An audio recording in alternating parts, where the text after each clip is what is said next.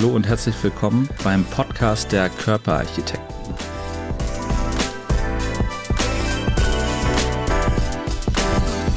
So, wir sind wieder on air. Herzlich willkommen wieder bei der dieswöchigen Ausgabe der Körperarchitekten. Heute habe ich einen ganz besonderen Gast, der nicht nur allen voran ein ganz lieber Freund von mir ist, sondern auch ein ultra geschätzter Kollege.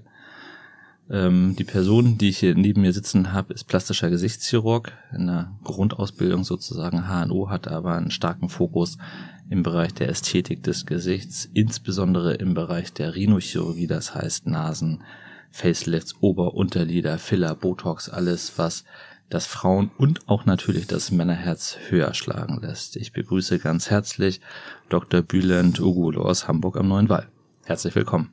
Vielen Dank ich freue mich sehr, dass ich heute bei der ersten Folge deines Podcasts oder ja, ist, also es, ist es die erste oder?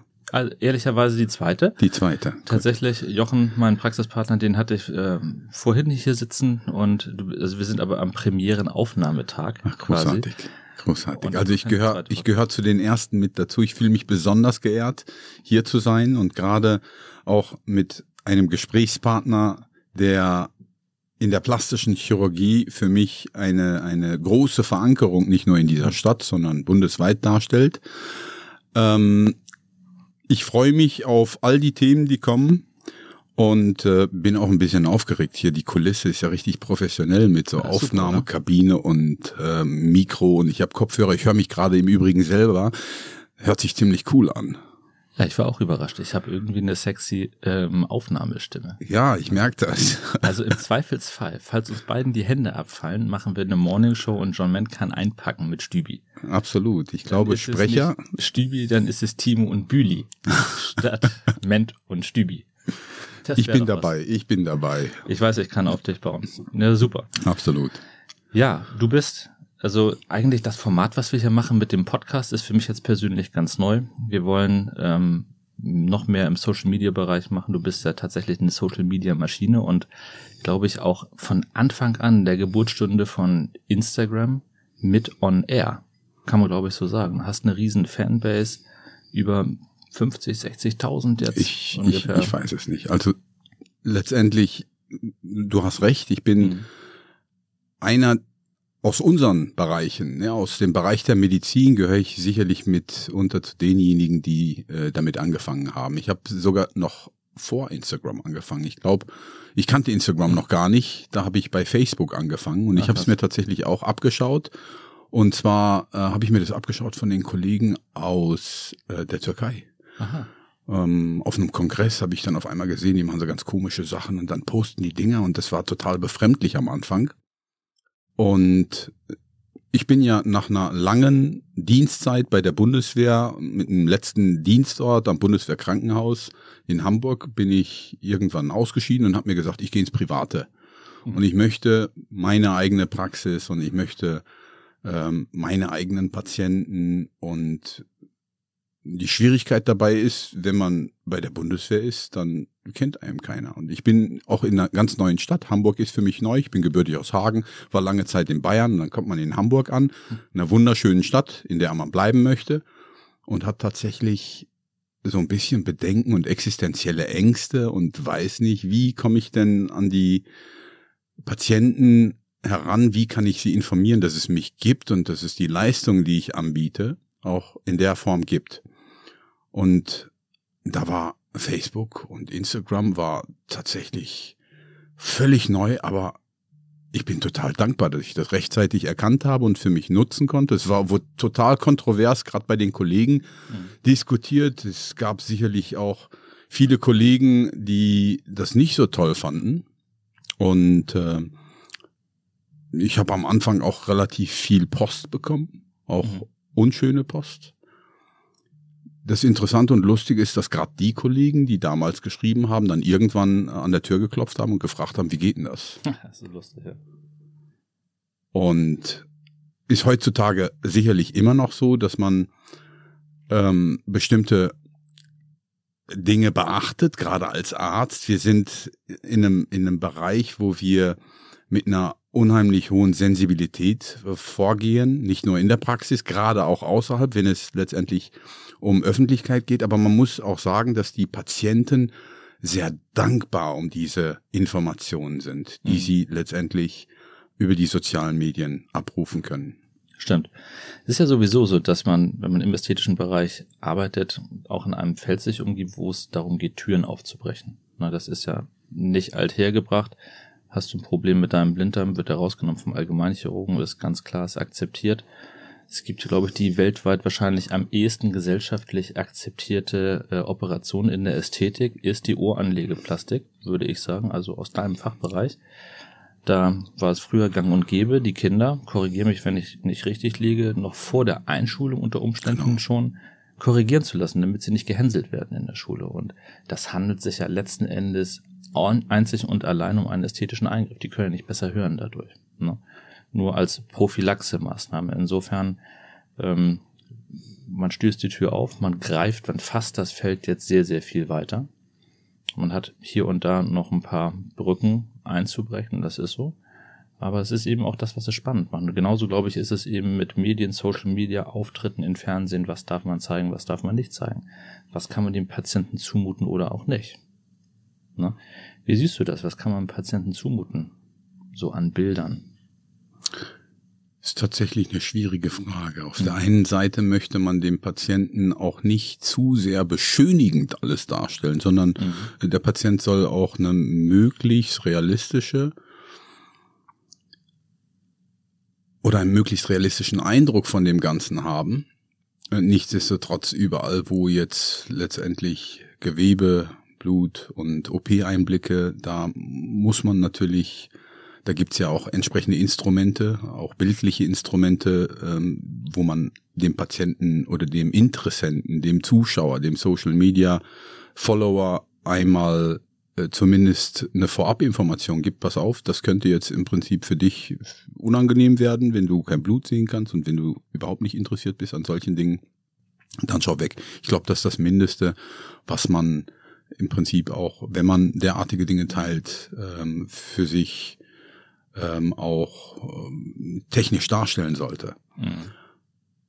Ich glaube, dass man dem Patienten alles, was an allgemeiner Information, ne? wir können niemals individualisieren, es ist letztendlich immer der Einzelfall und man kann niemals ein individuelles Aufklärungsgespräch oder den Vorortbesuch oder zumindest äh, in kleinerer Version äh, den, den Videokontakt könnte man niemals ersetzen, ja, auch aus datenschutzrechtlichen Gründen und wir wollen das gar nicht. Ja, wir müssen Gewebe ertasten, wir müssen Dinge sehen, wir müssen auch einen Eindruck von dem Patienten gewinnen. 100 Prozent. Ja. Und äh, alles das, was an allgemeiner Information dem Patienten vermittelt werden kann, denke ich, ist, kann man richtig platzieren. Jetzt geht es aber nicht nur um das Fachliche, sondern in der Ästhetik ist auch unheimlich viel auf Persönlichkeitsebene.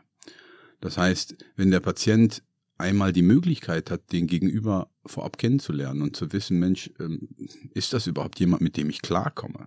Ja, ist das jemand, ähm, an den ich mich wenden kann, wenn ich, wenn ich nach so einem Eingriff äh, Fragen habe, wenn ich vielleicht sogar Probleme habe. Ist das jemand, dem ich, an den ich herantreten kann? Und die sozialen Medien geben dem Patienten schon so ein bisschen die Möglichkeit, die Person, die einem gegenübersteht, ähm, kennenzulernen. Also den ersten Eindruck einfach zu ja, gewinnen. Ne? Was, den ersten Eindruck. da auf einer Wellenlänge, ja, ja, oder nein. Ne? Ja, hm, das ja. ist richtig. Glaube ich definitiv auch. Ähm, Vorher-Nachher-Bilder zu zeigen, ist bei uns so in dem Maße noch nicht überall akzeptiert auf der Welt. Deutschland ist da eher ein kleines bisschen stringent. Ich glaube, wir sind da in so einem Umbruchsprozess in anderen Ländern wie in den Staaten wird gesagt, ja, ist überhaupt gar kein Problem. Also da hat jeder plastische Chirurg, der ästhetisch arbeitet, die Möglichkeit eben seine Ergebnisse, seine Arbeit darzustellen, wie ist der Patient reingestartet in die OP, wie ist er wieder rausgekommen. Für medizinisch indizierte Eingriffe geht das auch in Deutschland. Das heißt, wenn eine Erkrankung im Sinne des Gesetzes vorliegt, wo man also körperlichen Schaden hat, den man durch den Eingriff abwenden oder verbessern kann, ist das möglich. Aber für Ästhetik als solches, zum Beispiel Tränensäcke, Unterlieder, die einen nicht krank machen, aber einfach nur vielleicht müde erscheinen lassen, eben halt ist es noch schwierig aktuell. Wie siehst du das? Ist das gerechtfertigt? Die Argumentation seitens der Regierung ist, man will den Patienten nicht beeinflussen in einem Sinne, dass er sich äh, verharmlost in die Operation rein, reinbegibt. Deswegen ist das noch reglementiert. Ich persönlich sehe das anders, muss ich sagen. Ich glaube, jeder Patient sollte die Möglichkeit und das Recht haben, sich bestmöglich zu informieren, in welche Hände begebe ich mich. Ad 1. Und zweitens finde ich es interessant, dass ja der gesamte Bereich der Ästhetik bei uns auch Mehrwertsteuerpflichten unterliegt. Das ist ja in der Medizin eigentlich nicht so. Heilender Beruf, wir zählen zu den zwei Freiberuflern, sind also eigentlich Mehrwertsteuer befreit. Aber das beschränkt sich eben einzig und allein auf medizinische Aspekte und auf alles das, was unter den Rahmen Ästhetik fällt, liegt eben anderer Mantel und da möchte Vater Staat dann von uns genauso wie beim Fernseherkauf gerne 19 Prozent haben nur, dass wir einen Fernseher bewerben dürfen, was für ein tolles Bild er macht, aber wir können nicht so ohne weiteres zeigen, was für tolle Dinge wir machen können. Also ich kann tatsächlich ähm, so ein bisschen nachvollziehen, wenn die Regierung sagt, wir wollen den Patienten davor schützen, dass er mit Werbemaßnahmen konfrontiert ist, die sein Kaufverhalten, auch sein ästhetisches Kaufverhalten vielleicht ähm, in die falsche Richtung beeinflussen.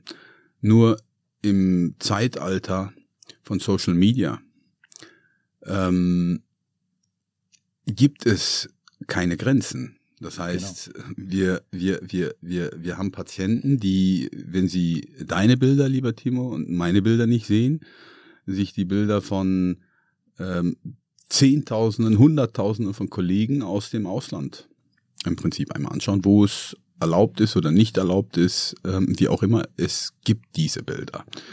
Und ähm, die Patienten fragen sich, kennen die Gesetzessituation nicht immer und äh, fragen sich natürlich, warum ist das in Deutschland nicht so und warum ist es bei Ihnen nicht so, Herr Doktor? Zum einen ist es natürlich so, dass äh, die Kollegen aus dem Ausland damit einen gewissen Wettbewerbsvorteil haben, aber auch die Ästhetik und die Wahrnehmung der Ästhetik so ein bisschen prägen. Wenn man sich vorher-nachher Bilder aus den USA anschaut und mhm. ständig aus den USA anschaut, dann ist es so, dass sich auch in Deutschland so ein bisschen der Geschmack aus den USA etabliert. Es ist so, ähm, ich habe, ich, ich, ich, es, es gibt ja in der Psychologie ist es einmal so, wenn man eine Sache zigmal wahrnimmt und immer wieder drauf schaut, dann wird auf einmal auch aus einer Sache, die einem primär nicht gefällt, eine attraktive Sache. Stimmt. Ja, und wenn ich mir im Prinzip so diese ganze ähm, übermäßige plastische Chirurgie, gerade im Bereich des Hinterns und äh, das sind ja auch Dinge, die sind on vogue, zumindest für einen bestimmten Abschnitt an Zeit. Und man denkt sich, wo kommt das alles her? Früher war es das Fernsehen, was uns einmal Geschmäcker und Trends vermittelt hat, weil man bestimmte Schauspieler oder bestimmte Schauspielerarten auch von der Physiognomie immer wieder gesehen hat. Heute ist es Social Media und heute sind es plastische Chirurgen aus dem Ausland. Mhm. Ja, es muss Limits geben, aber die sind uns ja ohnehin über unsere Kammer vorgegeben. Wir dürfen bestimmte Informationen auf eine bestimmte Art und Weise geben. Und ich bin auch dafür, dass man dem Patienten einmal die Möglichkeit einräumen sollte, ähm, sich tatsächlich einmal ein besseres Bild zu machen. Man darf natürlich nicht vergessen, und das ist auch das, was ich immer wieder auch meinen Patienten gegenüber äußere. Das ist immer eine gewisse Auswahl an Bildern, die dort kursiert. Ne? Manchmal ähm, habe ich Aufklärungsgespräche oder ich habe Beratungsgespräche und ähm, Patienten zeigen Ergebnisse, die sie auch auf meinem Account gesehen haben und sagen, genau das ist das, was ich möchte. Jetzt kommt der Patient aber mit anderen Ausgangsvoraussetzungen. Und äh, das ist sicherlich eine Sache, die man gut kommunizieren kann, auch über die sozialen Medien kommunizieren kann. Und äh, ja, ich wäre definitiv auch unter bestimmten ähm, Reglementarien auch dafür. Und ich glaube, es entwickelt sich auch in diese Richtung, dass wir diese Vorher-Nachher-Darstellung auch einmal freigegeben haben. Ja, denke ich auch. Wie bist du überhaupt dazu gekommen, Mediziner zu werden? Das ist mal eine spannende Frage. Also ich habe das im letzten Podcast schon äh, mit Jochen besprochen, wie es bei mir war, wie die Jungfrau zum Kind, würde ich sagen. Ich hatte so einen Schlüsselmoment seinerzeit, habe mhm. man Orthopäden im OP besucht, fand super, ging raus nach Hause und dachte, geil, das willst du machen.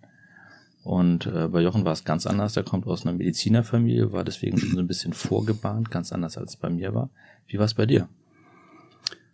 Ich komme tatsächlich aus einer Gastarbeiterfamilie. Mhm. Ähm, meine Eltern kommen aus der Türkei. Und das ist das Größte für türkische Eltern, wenn die Kinder Ärzte werden. Ähm, ein weiterer Traumberuf ist noch, wenn sie Juristen werden, das ist auch noch toll, das ist noch akzeptiert. So, mein Sohn, du darfst alles werden, was du möchtest. Anwalt oder Rechtsanwalt, äh, Anwalt oder Arzt. Ja, beides mögt alles, was du möchtest. Ingenieur könnte man auch noch drüber nachdenken. Und ähm, Medizin die Entscheidung zur Medizin ist tatsächlich deswegen gefallen, weil ich ähm, meine Eltern stolz machen wollte und weil ich meinen Eltern was wiedergeben wollte, die sich ähm, bucklig gekrümmt haben, um mir alles zu ermöglichen, was ich ähm, erleben durfte und was ich in meiner Kindheit oder auch zu späteren Zeitpunkten von meinen Eltern wiederbekommen habe, das war so eine Art und Weise, es wiederzugeben. Ich habe nicht so viel Bezug zur Medizin gehabt. Die Liebe zur Medizin ist tatsächlich ähm, im, im, im Studium und letztendlich dann in Folge in, in, in, in der Klinik. Ich habe ja über die Bundeswehr dann studiert und war äh, auch in unterschiedlichen Einsatzgebieten und habe da unheimlich viel auch helfen können und auch wahrnehmen können, Mensch, da ist, da ist, da, da gibt es positive Veränderungen. Das sind mhm. Menschen, die, die einem zulächeln und die sich freuen, wenn sie einen sehen, weil man was, weil man was Tolles gemacht hat. Und da ist tatsächlich die Liebe doppelt und dreifach entfacht. Und ich, ich mache es super gerne. Ich könnte mir nicht vorstellen, irgendwas anderes zu machen. Und äh, ich habe es nur gemacht für die Eltern. Das ist dann quasi wie so eine Art verabredete Hochzeit, ne? Ja. Also es wurde ausgedealt, den ja. zu heiraten und dann nachher wie du vorhin gesagt hast, wenn man was häufig genug und lange genug macht und sieht und tut, dann entwickelt man die Leidenschaft dafür. Das ist so. Ja, spannend. Also auch ein, auch ein interessanter Werdegang. Da. Ja, auch ein toller Vergleich mit der arrangierten Hochzeit. Ja, so ein kleines bisschen vielleicht. Du hast ja neben deiner, neben deiner eigentlichen Arbeit als HNO-Arzt auch noch wirklich als Innovator ähm, noch eine ganze Kette von Praxen hochgezogen. DocBoom, ist mittlerweile in Hamburg sicher ein Begriff mit drei Standorten, wenn ich ja. mich nicht mhm. äh, irre. Dann in Berlin gibt es einen Standort, Frankfurt gibt es einen Standort. Ja. Also im Süden mehrere. Ihr habt jetzt acht, neun? Ähm, so ungefähr. So un ungefähr. Irgendwas, irgendwas um den Dreh. Wir sind, wir sind ähm, mitten dabei, ja. ähm, letztendlich die Expansion auszuleben. Klar, wir sind gerade auch in einer Zeit, wo, wo man ein bisschen vorsichtiger ist, weil man nicht weiß, wo die ganze äh, Entwicklung tatsächlich ähm, hingeht. Ähm, wir sind nicht ängstlich. Wir haben zu einem Zeitpunkt angefangen, wo viele sehr zurückhaltend waren. Ne? Zu Beginn der Corona-Zeit ja, ähm, haben wir tatsächlich gegründet und äh, ohne zu wissen, dass Corona nicht unbedingt nachteilig für die Branche ist. Mhm. Ich muss zu der Leidenschaft Medizin muss ich tatsächlich sagen, ich habe auch eine Leidenschaft für Unternehmertum. Mhm. Und ähm, genauso wie du ein tolles Wissen hast und viele Ärzte dankbar drum sind, wenn sie von deinem Wissen profitieren können und von den Abläufen, die du in deiner Praxis und in deiner Klinik geschaffen hast. Ich sehe das ja auch. Ich, äh, wenn ich, wir operieren ja im Übrigen manchmal parallel. Ne? Genau, stimmt. Und dann, dann, dann, dann, dann schaue ich in deinen Saal rüber und ich äh, sehe, mit welcher Leidenschaft und Freude du dann tatsächlich auch Wissen weitergibst. Und so ist es tatsächlich auch bei mir. Ich komme jetzt gerade zu dieser, zu, zu dieser tollen Podcast-Folge auch eine Viertelstunde verspätet, weil ich äh, aus einer Prüfungssituation rausgekommen bin. Ich prüfe mhm. ja tatsächlich auch jeden einzelnen Doc Boom Arzt, mhm. bevor er einmal ähm, überhaupt Termine vereinbaren kann, ob, bevor der Terminkalender freigeschaltet ist. Das heißt, ich kann über die unternehmerische Komponente Dinge, von denen ich meine, dass die letzten Jahre eine unheimliche Expertise reingebracht haben, die kann ich einfach teilen auf diese Art und Weise. Ich habe die Möglichkeit, vielen Ärzten Wissen zu vermitteln und an unterschiedlichen Standorten auch durchaus erfolgreich zu sein und das unter dem Dach DocBoom. Ja, das muss man ja klar sagen. Ne? Das wird einem also wieder in der Schule Christus beigebracht, äh, selbstständig zu sein, Unternehmer zu werden. Da habe ich immer den Eindruck, eigentlich das Ziel ist es so ein bisschen, man will fleißige Ameisen haben, die dann morgens aus dem Haus gehen, irgendwo dann wieder abends nach Hause kommen, aber die Bereitschaft, innovativ zu sein, was aufzubauen, selber verantwortlich zu sein, kommt nicht aus der Schule. Und im Studium gibt's das auch nicht. Da bringt dir keiner bei, wie machst du die Praxis, was ist damit verbunden. Da ist eigentlich der Weg einfach nur beschränkt auf die Medizin und dann rutscht man irgendwie so rein ins Krankenhaus und sich da frei zu schwimmen ist ein absolut eigenständiger Prozess und dann nochmal zu gründen und das gleich zu skalieren auf eine ganze Kette, das steht nochmal wieder auf einem ganz anderen Blatt, muss man sagen. Das ist auch überhaupt nicht jedem gegeben. Also Hut ab. Ja, das ist wirklich eine tolle Leistung. In, in wie vielen Jahren bist du jetzt selbstständig? Seit wann? Ich habe 2011 ähm, mit Übergang 2012 die Bundeswehr verlassen und habe tatsächlich 2012 meine erste Praxis ah, gegründet. Dann sind wir, ich habe, bei mir war das 26.10.2011 bin ich in die Praxis gegangen. Ja, das siehst du mal, da bist du ja Vorreiter. Vor, Vorreiter, vielleicht drei Monate oder sowas.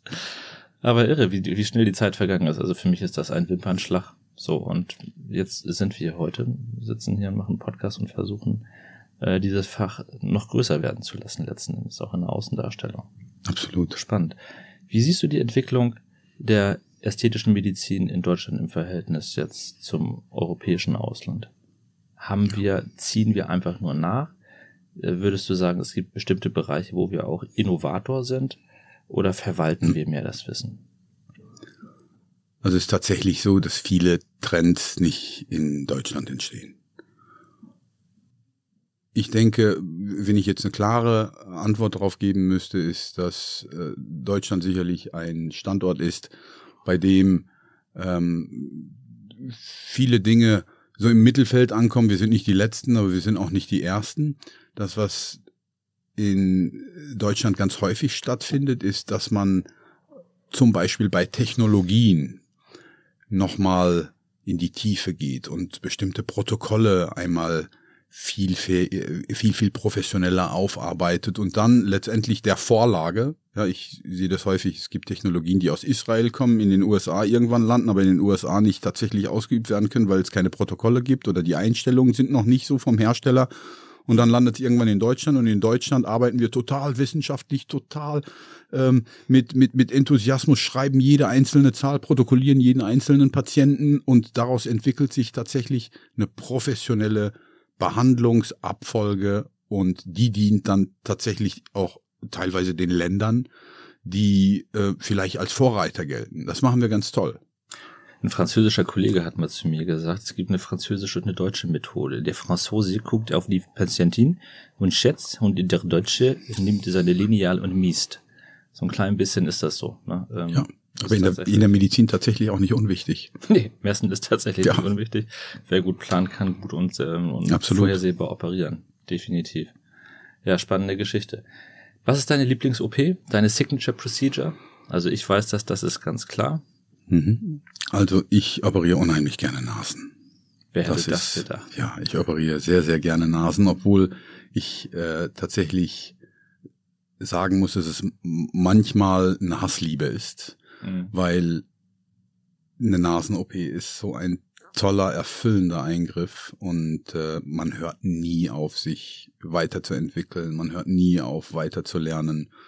Ähm, es ist ein unheimlich komplexer Eingriff, weil man gerade bei der Nasen-OP nicht aus technischen Standpunkten alleine, sondern aus Standpunkten, die man nicht immer kontrollieren kann. Das ist letztendlich all das, was nach so einer OP stattfindet. Das hat man gerade bei der Nasen-OP kann man nicht zu 100 Prozent abschätzen. Wie ist die Wundheilung? Wie ist, wie, wie, wie sieht die Situation aus? Wie geht der Patient damit um? Und selbst wenn man letztendlich ähm, einmal sehr intensive Gespräche mit den Patienten führt, ist es immer noch eine Sache, mit der sie täglich im Spiegel und auf ihrem Selfie und immer wieder konfrontiert sind und auch in der Abheilphase, wo man tatsächlich dem Patienten vorher sagt, das braucht alles Zeit, ne? auch wenn wir durch milde Methoden nochmal Zeit aufgeholt haben, ähm, ist tatsächlich eine Behandlung und eine Operation, die sehr viel Geduld sowohl patientenseitig als auch arztseitig erfordert und ähm, ist die Behandlung, von der ich meine, dass sie die von der Perspektive des Patienten forderndste Behandlung ist in der ästhetischen Medizin oder in der plastischen Chirurgie. Würde ich definitiv so unterschreiben, muss ich sagen. Ich meine, ich operiere Nasen, aber nicht annähernd so viele natürlich wie du, gar keine Frage. Und mein erster Kontakt war noch während des Studiums. Da habe ich an meinen freien Tagen, wenn ich nicht zur Uni musste, bei einem der ehemals ältesten Plastiker hier in Hamburg, Hans Backmann, immer mit zugeguckt, war mit dem OP drin und der hat so viele Nasen gemacht, wie ich nie vorher gesehen hatte. Also bestimmt auch, ich fand das damals viel, drei pro Woche. Ganz viele Facelifts gemacht. Und bei ihm hat so eine Rhinoplastik, also vom Einspritzen der örtlichen Betäubung bis zum Gips 28 Minuten gedauert. Das war, also ich war Student, ich hatte keine Ahnung von nix in diesem Sektor und fand's brutal schnell. Immer geschlossene Methode, nur Schnitte in den Nasenlöchern, also der Steg blieb unverletzt. Das machst du ja auch ganz häufig so. Und dann wurde das eben sehr, sehr rustikal, eine Nase wie der andere, äh, durchgeoperiert, letzten Endes. Ne? Höcker wurde abgekniffen mit einer großen Kneifzange, dann schnell rechts und links die Knochen mit dem Meißel gebrochen, äh, Nasenspitze ein bisschen was weggeschnitten, Gips drauf und die Sache war fertig. Ne? Dann gibt's Kollegen auf der anderen Seite, wie äh, lieben Freund von mir in St. Petersburg, Dr. Schultikow, der ein auch hervorragender Nasenoperateur ist, der braucht für eine Erstnase bestimmt vier bis fünfeinhalb Stunden. Denn der misst sich den Wolf, also nochmal viel mehr, als man das hier wahrscheinlich in Deutschland machen würde, jeden Winkel, jede Entfernung, und operiert bis wie so ein Terrier an der Wade, bis es nicht mehr geht. Wo ich manchmal denke, Mensch, das ist aber eine haben wir eine große OP-Belastung für den Patienten. Das geht sicherlich mit jungen Leuten. Aber wenn man dann so lange liegt, hm, für den ästhetischen Eingriff finde ich eine gewisse Balance immer ganz gut. Und ich glaube, die Wahrheit liegt wahrscheinlich in der Mitte, oder?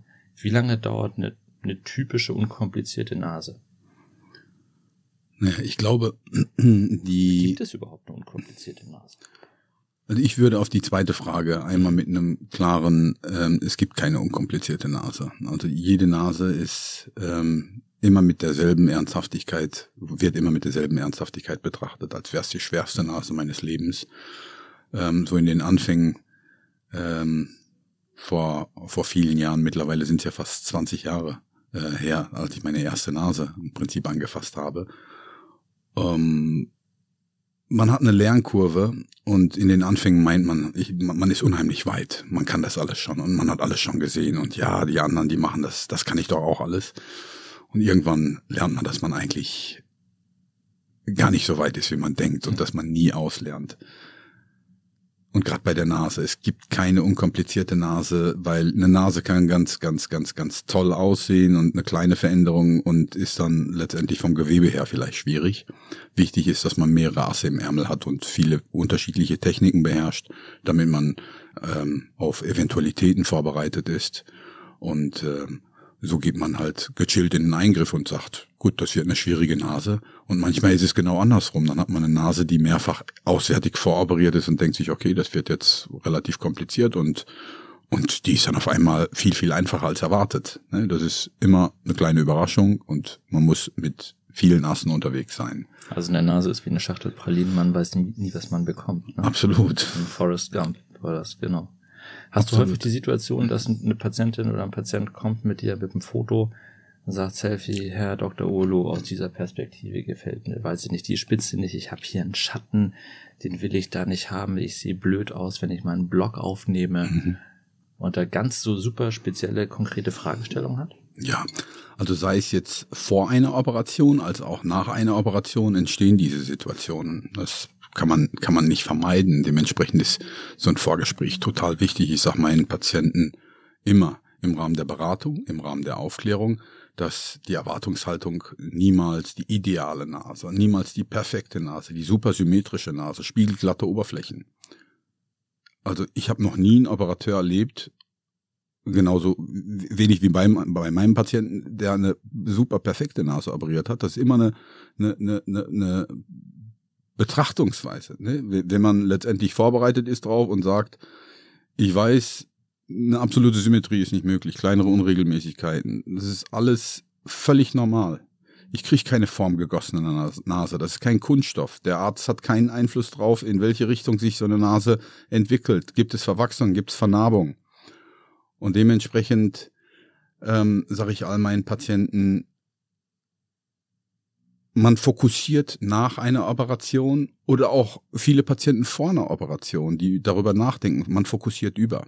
Die lassen den Spiegel nicht aus der Hand, schauen aus sämtlichen Perspektiven und suchen förmlich nach Schatten. Bilder, die geteilt werden, sind häufig bearbeitet, perfektioniert oder laufen über Filter. Mhm. Man verfällt dem Charme oder dem Fluch der Linse aus der Handykamera.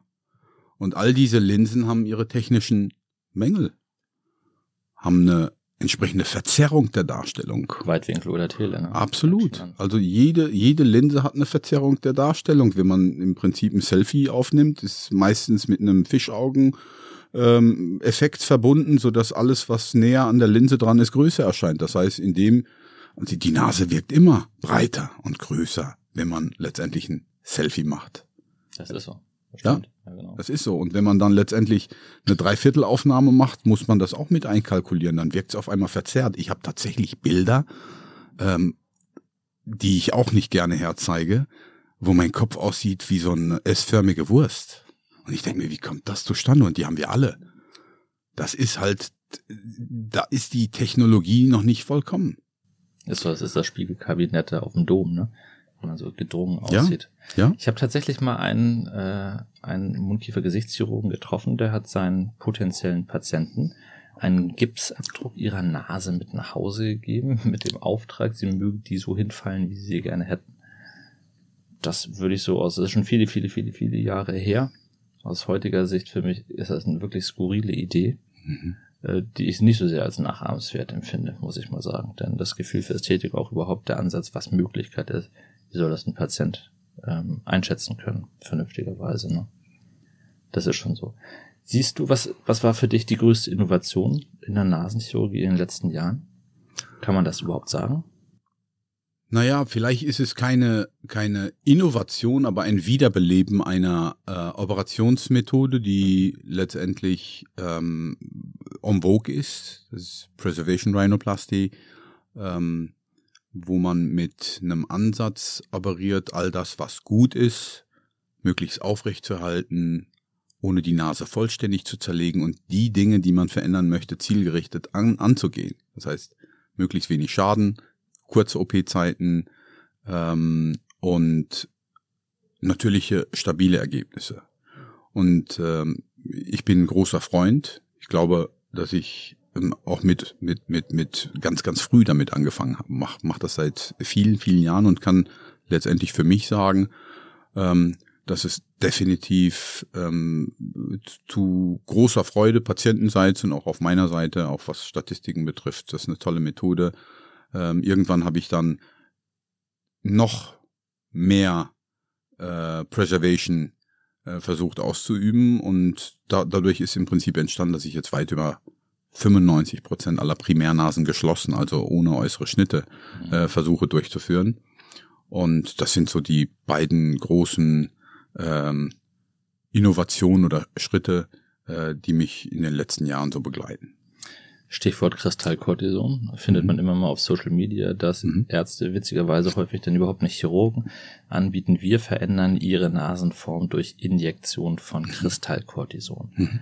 Und ähm, also ich bekomme immer mal wieder jemanden, der sagt, ja, machen Sie das auch, kriegen Sie damit den Höcker weg und so weiter. Und ich muss sie dann enttäuschen. Kristallkortison in der täglichen Praxis, hast du schon mal eine Nase gesehen, die so behandelt wurde, wie sie hinterher aussah? Also ich behandle tatsächlich postoperativ mhm. ganz, ganz viele Patienten mit Kristallkortison und bereite sie auch vor der Operation darauf vor, gerade Patienten mit einer entsprechend dicken Haut. Mhm. Und in meinem Patientenklientel befinden sich sehr viele Patienten mit dicker Haut aus dem Nahen Osten, türkisch, kurdisch, iranisch, arabisch. Da hat man ganz, ganz viele Nasen mit entsprechender dicken Haut, ja, entweder Fettgewebe oder auch eine dicke Dermis. Das sind Patienten, die ich vor der OP schon darauf vorbereite, dass sie eine Woche, also mit der Gipsabnahme, ähm, kriegen sie ganz, ganz häufig die erste Injektion. Also direkt eine Woche nach OP. Eine Woche nach OP. Okay. Kriegen sie im Prinzip die erste Injektion. Wichtig ist die Technik, ne? also dass man da eine entsprechende Verdünnung hat. Da gibt's Protokolle dafür. Wichtig ist die Gewebstiefe, dass man letztendlich möglichst knorpelnah ist, nicht oberflächlich spritzt. Und ich sag mal, bei vielen hundert vielleicht, vielleicht habe ich auch schon tausend Behandlungen mit, nee, ich glaube, viele hundert Behandlungen habe ich tatsächlich mit Kristallkortison noch nie ein Problem gehabt. Deine Frage zielt aber viel mehr darauf ab, wie es genau, wird wie es da beworben, Mhm. nur Cortison. genau, wie es sich verhält bei Patienten, die den Wunsch haben, ohne OP die Nasenform zu verändern. Und da gibt es sicherlich auch Praxen, die das äh, durchführen. Unter anderem gehört auch die Praxis ähm, oder die Praxisgruppe, die du gerade angesprochen hast, mit dazu. Da gibt es einzelne Ärzte, die da drin ausgebildet sind und Mhm. die tatsächlich so eine Behandlung auch anbieten dürfen. Die Behandlung ist möglicherweise in Verruf geraten, weil die Indikation nicht ganz stimmt. Also zu, zunächst einmal kann man keinen Höcker damit verändern. Ganz wichtiger Punkt. Man darf, man darf, man kann keine knorpelige oder knöcherne Struktur damit positiv beändern, verändern. Ne? Also man kann keine Volumenminderung damit erreichen. Im Gegenteil, wenn man eine Verletzung im entsprechenden Bereich kann man Probleme verursachen. Das dient letztendlich einfach nur darum, dass gerade im Bereich der Nasenspitze und auch nicht der knorpeligen Nasenspitze, sondern wenn man die Nasenspitze einmal betrachtet, da wo die Lichtpunkte sein sollten, Mhm.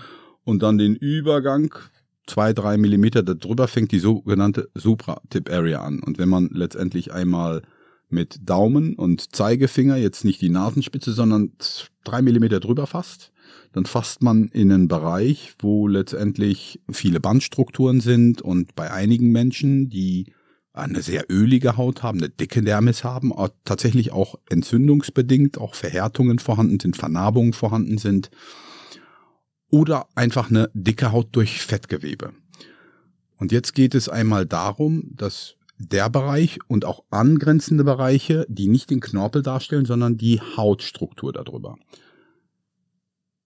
Wenn jemand ein Problem mit diesem Bereich hat und ausschließen kann, dass er irgendwann eine Nasenkorrektur vornimmt, Mhm. ja, also wenn der Patient gefragt wird, hey, das ist keine Behandlung für eine Unterspritzung und äh, da könnte man, auch für die Chirurgie ist das eine große Herausforderung. Ja. Ja. Aber ähm, wenn irgendwann eine chirurgische Intervention geplant ist, gibt es Ärzte, die so eine OP ablehnen. Ja, ich operiere auch, wenn jemand eine Kristallkortisonbehandlung hatte, weil ich operiere auch Revisionen und wenn es da Vernarbung gibt und oder bei Kristallkortison Vernarbung Das gibt, ist ist für mich Jacke wie Hose. Aber ähm, ich würde sowas nicht kategorisch ausklammern. Ich habe auch viele Behandlungen mit Kristallkortison äh, durchgeführt bei Patienten, die keine OP hatten. Und bei richtiger Anwendung kann das durchaus ein Segen sein für die Patienten. Was lehnst du ab an, bei Patienten?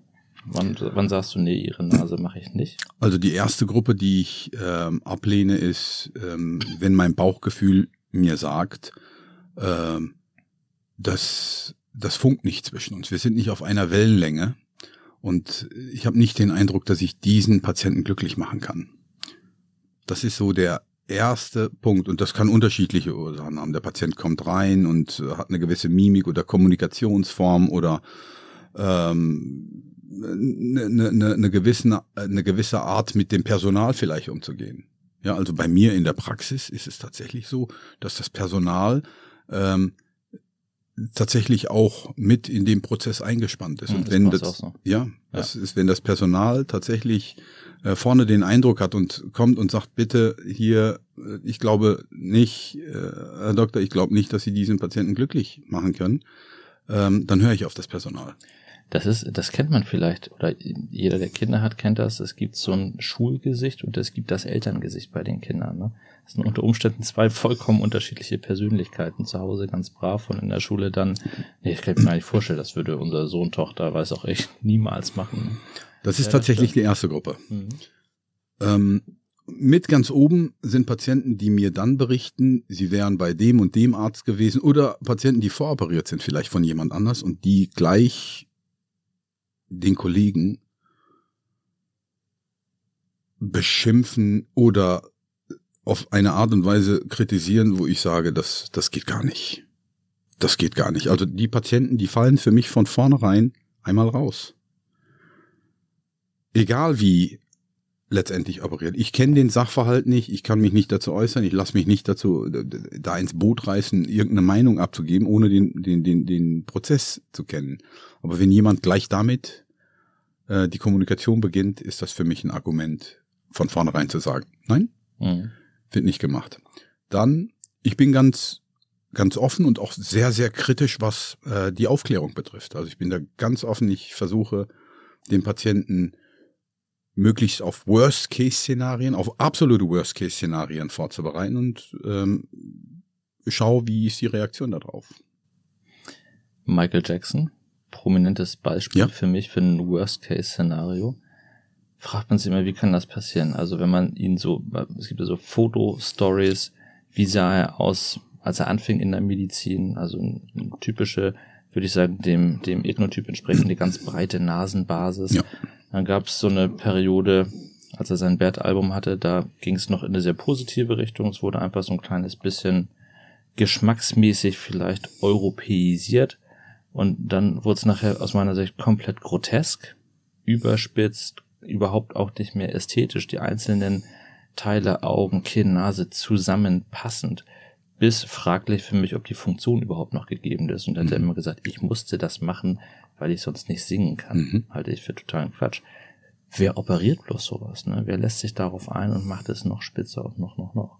Da müssen ja auch, vielleicht ist das da auch so, sich zwei finden, die dann den gleichen Eindruck haben. Ne? Da passt dann die Chemie in so einer Art negativen Art und Weise. Oder warum macht man das? Also ich kann, ich kann zu dem Beispiel Michael Jackson vielleicht nicht zu 100 Prozent was sagen, aber ich denke, da war mehrmals auch derselbe Operateur mit drin. Und das ist natürlich auch so ein Teufelskreislauf, wenn man äh, einen Michael Jackson hat, der versucht den Arzt nochmal in eine Richtung. Da ist, da ist, da kann der Arzt tatsächlich auch mal Opfer sein, wenn er nicht stark genug ist und sagt, lieber Patient, ich verstehe dich.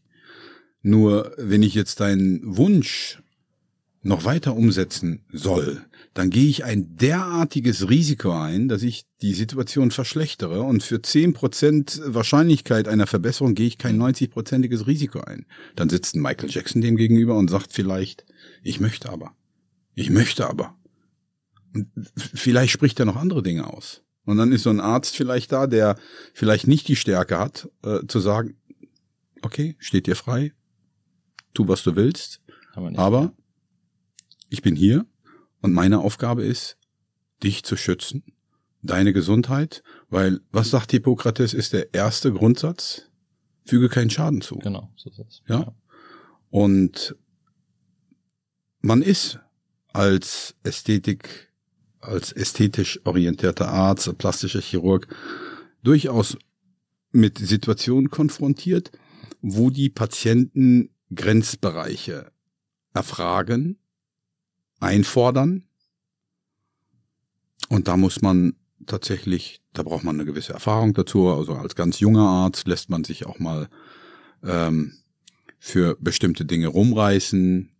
Und ähm, ich glaube, ganz, ganz wichtig, auch wenn Kollegen hier zuhören, mhm. ist ganz wichtig, dann tatsächlich dazu zu stehen und zu sagen, stopp.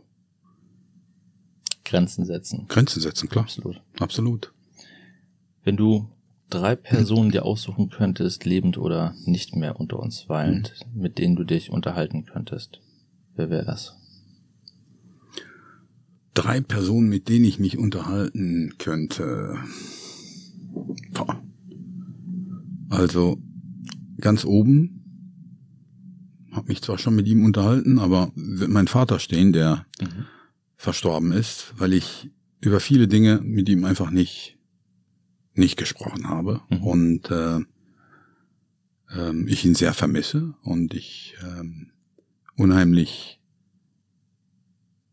ich, ich ihm unheimlich viel verdanke und äh, ich glaube, das habe ich nicht ausreichend ähm, zum Ausdruck gebracht. Ich würde ihm das gern nochmal sagen. Ich bin sicher, er hört zu. Eine sehr weise Wahl für mich. Dann ich, ich, ich habe sowas eigentlich gar nicht. Also ich würde gerne, ich habe, also das ist mein Vater, ich habe ich hab noch einen, einen, einen Mentor, der, ähm, der ist Mitte 80 und ähm, man hat häufig die Möglichkeit, mit diesen Menschen tatsächlich zu kommunizieren, aber ist so gefangen in seiner Arbeit und irgendwann sagt man, wie ich gerade über meinen Vater, Mensch, hätte ich doch die Zeit genommen und hätte mich nochmal mit dem unterhalten und so.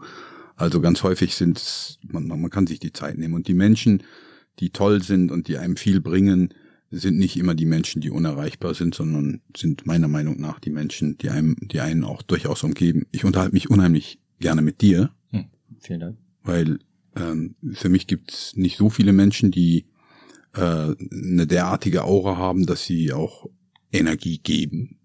Ja. Und ja, das damit würde ich die Frage eigentlich auch. Man sagt ja, man gruppiert sich da ein mit den, mit den fünf Menschen, mit denen man die hm. meiste Zeit verbringt.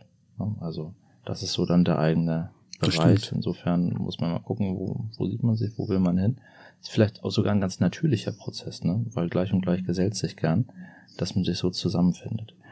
Gibt es was auf deiner Bucketlist, was noch steht, wo du sagst, in meinem Leben, das würde ich noch mal gerne machen, erleben, tun, irgendwo du ein, zwei Punkte hast? Ja, also wenn es um Reisen geht, ich bin tatsächlich viel, ich bin tatsächlich viel rumgekommen. Vielleicht habe ich auch ganz viele Orte besucht, die man ähm, so im Reisebüro nicht buchen kann. Bei der Bundeswehr bin ich sicher. Bei der Bundeswehr ähm, und habe ganz, ganz viel ähm, erlebt, auch tolle Sachen erlebt, auch tolle Sachen gesehen, landschaftlich, äh, menschlich. Ähm, mich zieht's tatsächlich ähm, wieder mal nach Südamerika. Es gibt da einige Flecken, die ich nicht gesehen habe. Dann hast du mir gestern Abend noch mhm. ähm, einmal über einen deiner tollen Aufenthalte in Kamtschatka zum genau. Lachsfischen genau. einmal erzählt. Das wäre zum Beispiel auch so eine Sache, die ich wahnsinnig gerne machen würde. Und da werde ich mich auch irgendwann mal an, an, an dich mal, heranhängen. Nächstes Mal, wenn wir fahren, dann nehmen wir dich unbedingt mit. Um, das war mein, eins meiner Highlights. Ja, das, das, das glaube ich. Und ähm, ansonsten Bucketlist, ähm, das so, sowas habe ich. Hast du den Baum schon gepflanzt? Sowas habe ich. Welchen Baum? Der Baum gepflanzt. Man sagt doch, ein Mann soll irgendwie ein Haus bauen, Ach so. einen Baum pflanzen und okay. irgendwas Drittes gibt's noch. Das ja, ich leider hab, vergessen. So zwei hab, Dinge. Vielleicht. Ja, ich habe es. Ich, ich habe tatsächlich ähm, gespendet. Ähm, es, es, es gibt ja in den mediterranen Ländern gibt es ja immer wieder Waldbrände. Mhm. Und dann gibt es immer wieder so Aktionen, wo man letztendlich spenden kann und dann Pate wird für neu gepflanzte Bäume. Und wenn es einmal tatsächlich, wenn das, wenn du das mit dazu rechnest, habe ich mehrere Bäume gepflanzt, aber so manuell nicht mit eigener Hand. Äh, mit eigener Hand habe ich tatsächlich noch nicht. Okay, kann ja noch kommen, tatsächlich. Ich hoffe. Den Teil habe ich mal in unserem ersten kleinen Häuschen äh, als Jungassistent hochverschuldet. Das war das, wir waren gerade eingezogen und äh, dann gab es von Freunden einen Pflaumenbaum geschenkt und den habe ich dann feierlich mit Spaten und Hacke im Garten versenkt. Das wurde auch dann protokolliert, gibt es natürlich Fotos von Dinge wurden reingeritzt von den Kindern, obwohl es nur ein kleiner Baum war. Ich bin froh, dass sie nicht totgeritzt haben. Aber also der Baum ist gepflanzt. Tatsächlich. Wie verbringst du Weihnachten abschließend? Gibt es was Besonderes? Mit der Familie. Ritual? Mit der Familie. Mhm. Letztes Jahr habe ich tatsächlich einmal, bin ganz stolz drauf, drei Tage die Familie bekocht und es oh, ist mir alles gelungen. Mit der Gans? Ähm, es war Ente, war keine Gans. Und dann gab's, ich habe gestern noch, weil ich gerade um die Weihnachtszeit total immer damit prahle und gestern habe ich auch der Familie immer erzählt, wie toll ich doch letztes Jahr gekocht habe. Und das war einmal die Ente und dann gab's ähm, Seeteufelmedaillons an dem einen Tag und dann gab's tatsächlich noch einmal äh, Kalbskarree, aber das Highlight war die Jus. Hm. Vier Stunden habe ich für die Jus investiert, investiert. und Richtig die war grandios, ja, die war grandios. Und äh, wenn es dieses Jahr ähm, wenn es dieses Jahr so sein soll, dann äh, hoffe ich, dass ich zumindest an ein oder zwei Tagen tatsächlich ähm, den Erfolg des letzten Jahres, weil die Teller waren leer geputzt. Leer geleckt. Ja, leer geleckt. Absolut. Das klingt auf jeden Fall ultra lecker, muss man sagen. Kochen bei mir, mh, mm, also ich mache das so ein bisschen wie mein Beruf. Ich koche fürs Auge. Sieht geil aus, aber schmeckt nicht unbedingt so, wie es aussieht. Tatsächlich. Okay. Ist halt so. Ne? Also, also ich, ich, ich, ich, ich. Ich bin mehr so ein, so ein Shooting-Koch. Okay. Kannst ein Kochbuch daraus machen und sieht richtig Bombe aus, aber probieren, das würde ich mit Vorsicht genießen. Das glaube ich nicht. Außer Fleisch das grillen, das geht. Oder so. Das glaube ich nicht. Ich habe tatsächlich, ich habe tatsächlich, also da bist du jetzt gerade am Tiefstapeln. Ich habe tatsächlich aus deiner Hand gegessen ja. und ich kann, äh, ich kann, ich kann hier sagen, äh, mir hat's hervorragend geschmeckt und ich habe dir das zu dem Zeitpunkt auch gesagt, das ist jetzt hier Fishing for Compliments. Nein, nein, nein, nein, nein. Super.